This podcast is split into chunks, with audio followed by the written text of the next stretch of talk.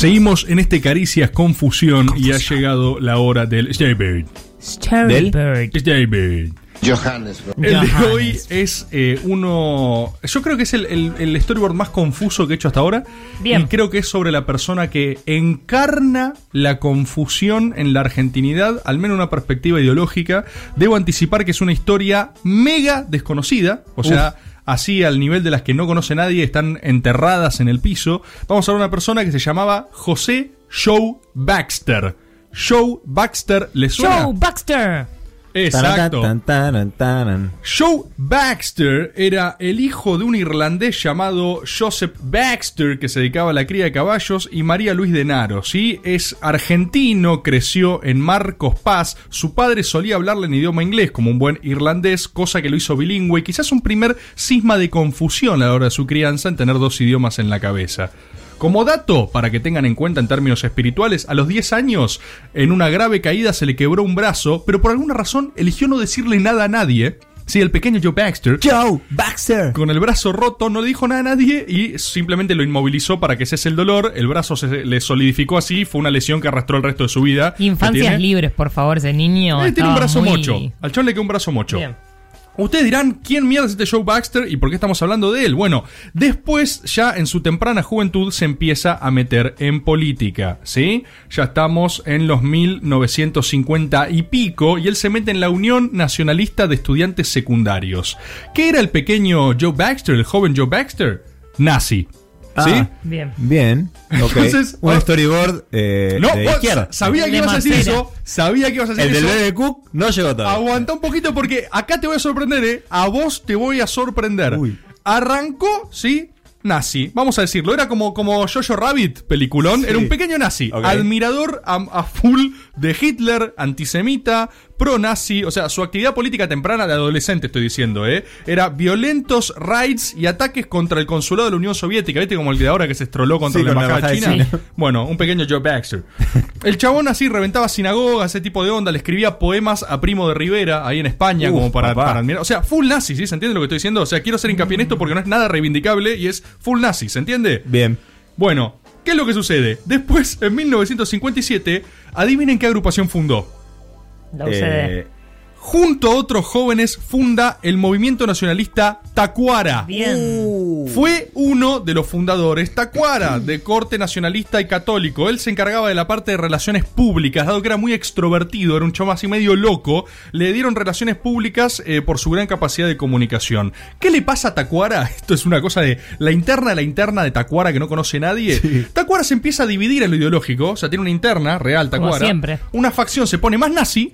¿Sí? Adentro de Tacuara. Y otra Se se, pone más peronista, como diciendo, che, ya fue esto. O sea, estamos, es 1957, ¿entendés? Ya, es pozo, ya pasó. O sea, no hace falta hacer hincapié con eso. Bueno, él, sí, Joe Baxter, está del lado de los menos nazis en esta etapa de su vida. Como que Bien. él agarra y dice, bueno, yo soy nazi. Pero empieza, empieza- ya empieza a ser más grande y dice, no sé si va por ahí. ¿Sí? Siento otros feelings. Ciertos otros feelings, Hitler se había recontra recorchado, habían matado un montón de gente, no era lo más defendible del momento. Tipo dice, che, boludo, y si nos quedamos medio con el concepto peronista y ya está. Entonces hay una escisión al interior de Tacuara también y surge el movimiento nacionalista revolucionario Tacuara, de tendencia peronista. O sea, tiene una fracción adentro de Tacuara. Él, de hecho, hace una presentación en la Facultad de Filosofía y Letras. Acá tienen otra cosa para orgullecerse ahí en Puan, ¿viste las cosas que hacen? El chabón hace un acto presentando este Tacuara y tiene una frase que ya denota un nivel de confusión galáctico. Hermoso, ¿eh? Esta parte sí es elogiosa. El tipo tiene una textual que es: No solo hay liberalismo cipayo e izquierdismo cipayo, hay también nacionalismo cipayo. Vos decís. Sí, no sé, o sea, ¿cómo mierda hay nacionalismo cipayo? oxímoron. Bueno, claro, Bueno, por bueno. definición, cipayo es antinacional y él dice, los nacionalistas cipayos son quienes creen que la batalla por la soberanía argentina se jugó en la Cancillería de Berlín en 1945, es decir, los que le daban al eje germanófilo mayor preponderancia al interior del armado del peronismo. O sea, estaba discutiendo con el sector más marginal de la galaxia, ¿entendés? O sea, los, nazis al una discusión mega de nicho, perfecta para presentar en filo, digamos. Ahí está perfectamente clara la cuestión ideológica. El chabón en el 63 lleva a cabo uno de los golpes más eh, resonantes de la Argentina, un asalto, que es el asalto al policlínico bancario. ¿Sí? Él es parte de esa movida que roba más de 100 mil dólares de ese momento. En, su- en esa época el pibe todavía era, eh, laburaba en la telefónica estatal Entel. Toda la carrera acá de superficie la hizo laburando en Entel. ¿Qué es lo que pasa? La policía eventualmente descubre ¿no? que unos integrantes del MNRT, ¿sí? Eh, los tacuaras peronistas menos nazis que los otros tacuaras, habían hecho este atentado para financiar supuestamente una incursión a las Islas Malvinas. El, objetivo era financiar una recuperación de las Malvinas. Muy ¿sí? mundano todo. El chabón entra en la clandestinidad. Aparte estamos hablando de gente de 22 años. Sí. Sí. O sea, no, no perdamos de vista esto. O sea, pendejos total. ¿No estaba Galimberti ahí también? Eh, cercano, digamos, cercano. Se conocían todos igual, ¿eh? Porque Claro. este lo hacen con Embar el Cadri, también dando la Ah, el vuelta. o sea, cachito. sí, sí, están todos, están todos. O sea, se, conocerse se conocían todos. Bien. De hecho, el tipo, bueno, ahí pasa la clandestinidad, pero no la clandestinidad por una cuestión de movimiento, sino porque estaba buscando la cana por nombre y apellido.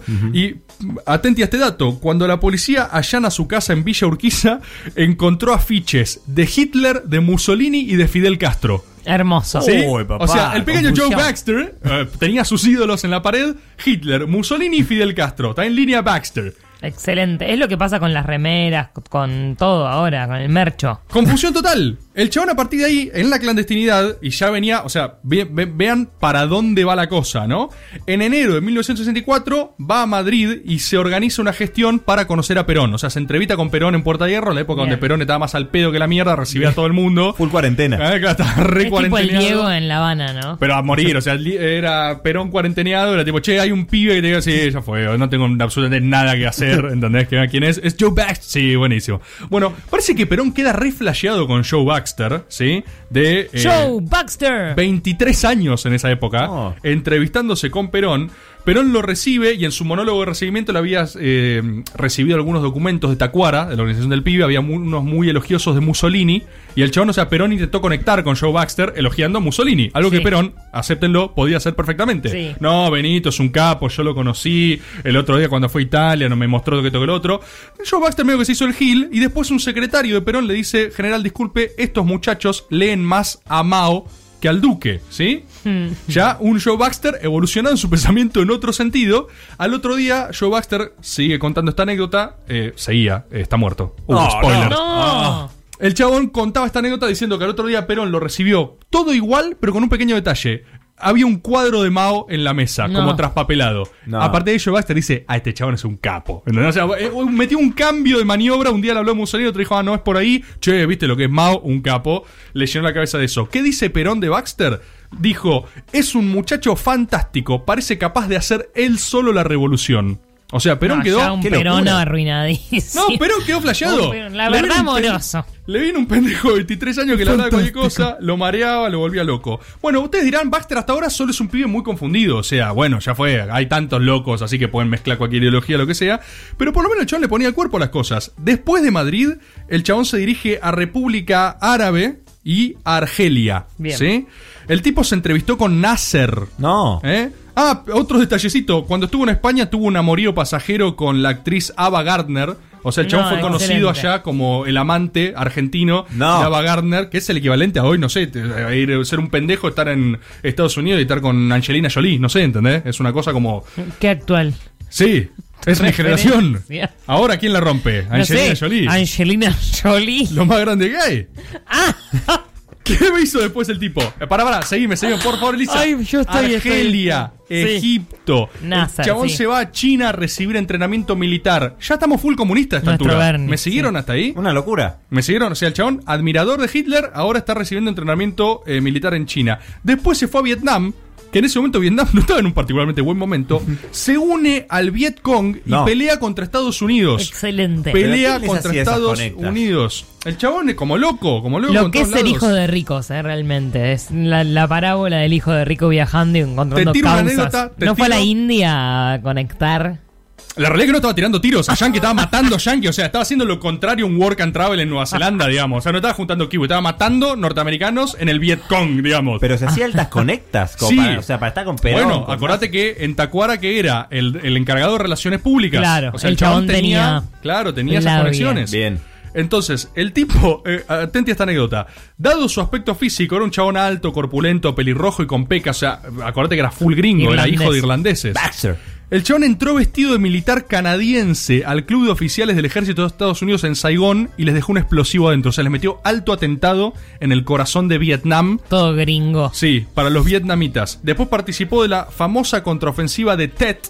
Y, atente a esto, Ho Chi Minh en persona lo condecoró por su valor en combate. Jodiendo. Es, si no pegan el palo, esto no lo chequeé, pero no conozco otro. Es el único argentino condecorado personalmente por Ho Chi Minh. O sea, Seguro. eh, en Vietnam, un nazi. O sea, por- o por lo menos ex nazi, capaz. No sé ya qué pensaba en esa etapa de su vida. Y supongo que no seguía pensando como No nada. sé, porque en su cuarto tenía los tres, eh, los tres afiches, acordate. Y porque se fue de la casa. Hitler, Mussolini y Y Fidel tenía el de Leo DiCaprio, tenía el de las Spice y tenía el de los Rolling Stones. Atención a esto. También hay que decir. Después vuelve a Montevideo y es parte de la fundación de Tupamaros. Sí, claro. ¿Sí? Sí, sí. O sea, estuvo en todos lados el chabón. Era un péndulo. Un péndulo. Después el tipo va a Cuba. También ahí lo condecoran como comandante del ejército cubano porque pelea. O sea, un tipo que, a ver, insisto, le ponía el cuerpo a todo. O sea, no lo, lo podías correr por cualquier cosa menos de no jugársela por lo que circunstancialmente creía. Claro. Claro.